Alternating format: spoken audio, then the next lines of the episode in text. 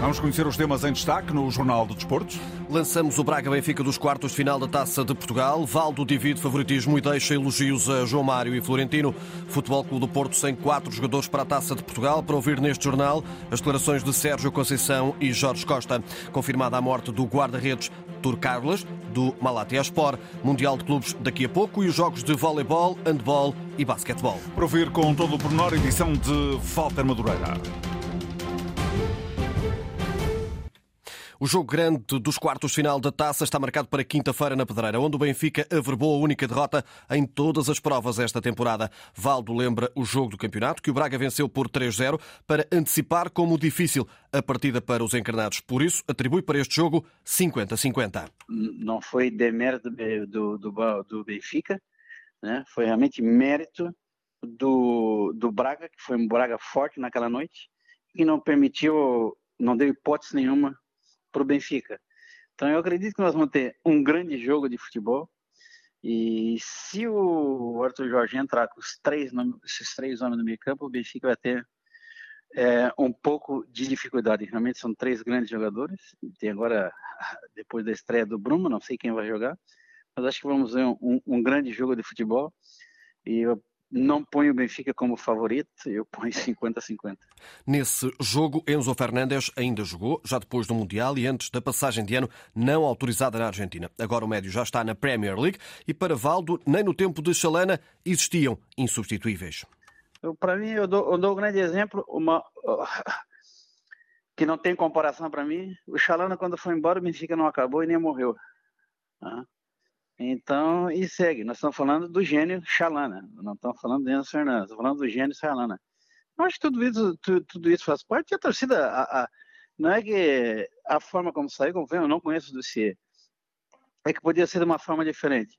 Mas a torcida, a, a torcida quer que a equipe jogue bem com Enzo Fernandes, com o Valdo, com o Rui Costa, com o João Pinto, não interessa. Quer que jogue bem que ganhe títulos. E o Benfica dá todos os indícios, né? Que, que isso vai acontecer, principalmente em, em, termos de campeonato nacional. Falta ainda muita coisa, mas o Benfica leva uma, uma boa vantagem né? e está tá, tá, tá no caminho certo. Ao jornalista David Carvalho, o antigo médio elogia ainda João Mário e também Florentino Luiz. Acho que eu não esperava e ninguém esperava. Agora esperava realmente que ele fosse fazer uma grande época, porque as coisas do Benfica são muito bem definidas. Então, teve a passagem do Enzo, que trouxe um, um algo mais para o Benfica.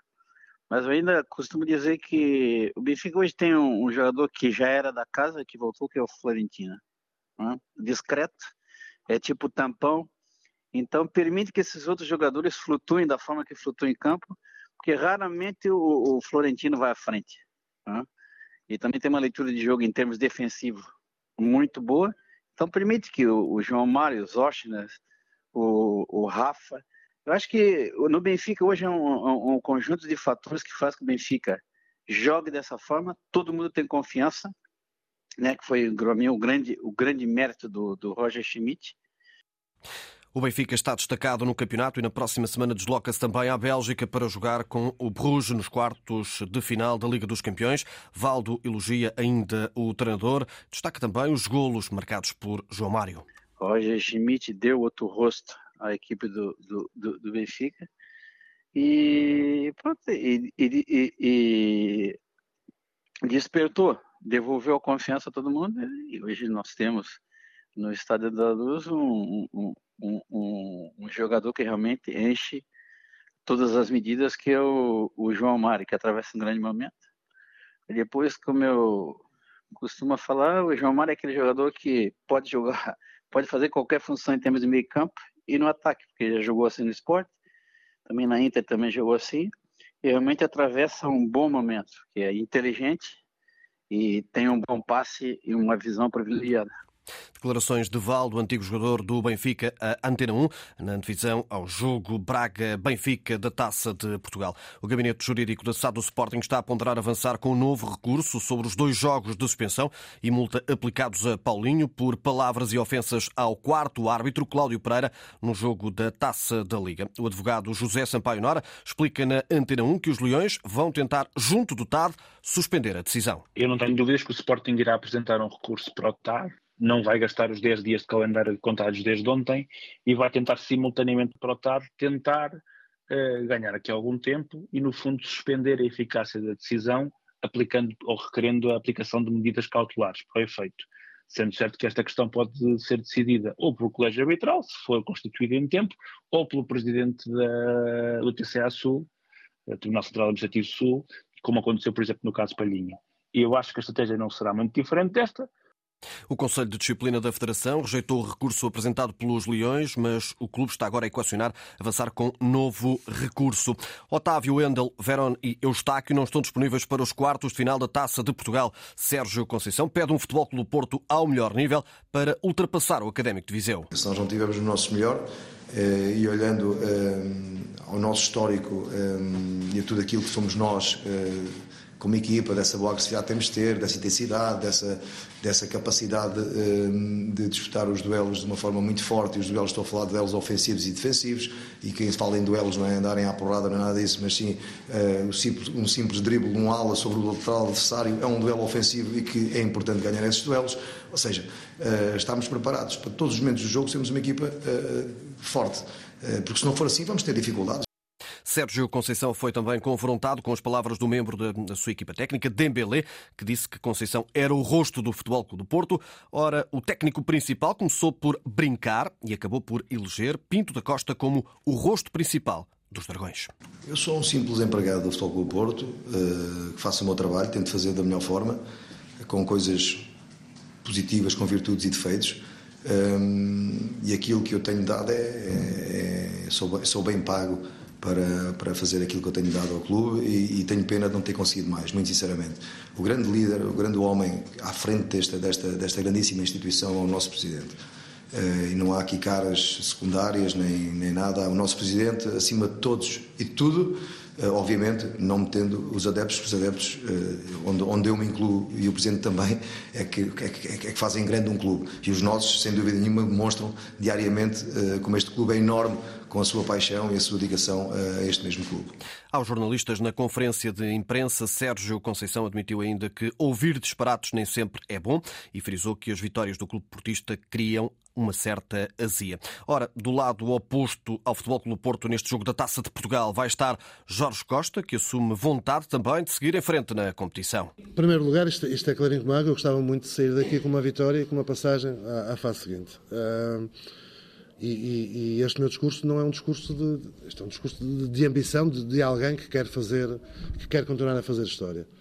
Uh, independentemente, e é preciso percebermos, nós, isto é, é clarinho como água, a pressão neste momento está toda do lado do Futebol do Porto, uh, nós não temos pressão zero, não temos nada.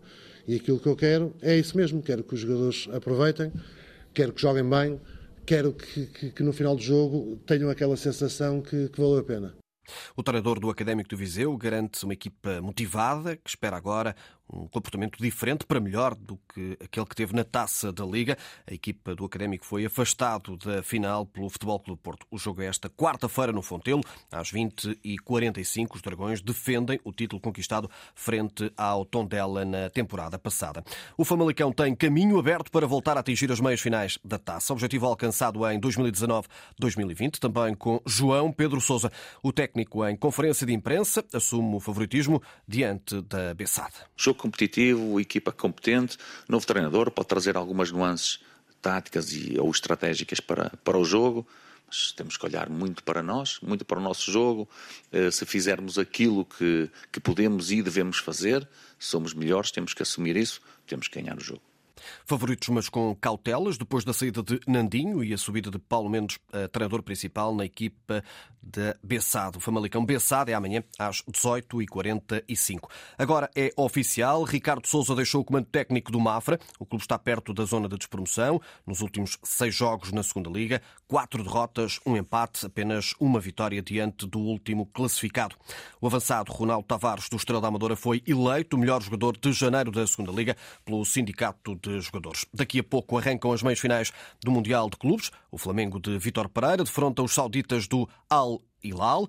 De Marega, Luciano Vieto e André Carrilho. O Flamengo eh, joga-se a partir das sete da tarde em Marrocos. Amanhã a outra meia-final vai eh, opor a equipa do Al Ali do Egito e o Real Madrid. Os merengues estão privados dos influentes Courtois, Éder Militão e também Benzema todos por lesão. A marcar ainda a atualidade eh, o sismo na Turquia e Síria. O guarda-redes Ahmet Turkasla morreu na sequência do sismo da madrugada de segunda-feira. A morte do jogador foi confirmada pelo Malatyaspor através de um comunicado nas redes sociais. O guarda-redes tinha 28 anos.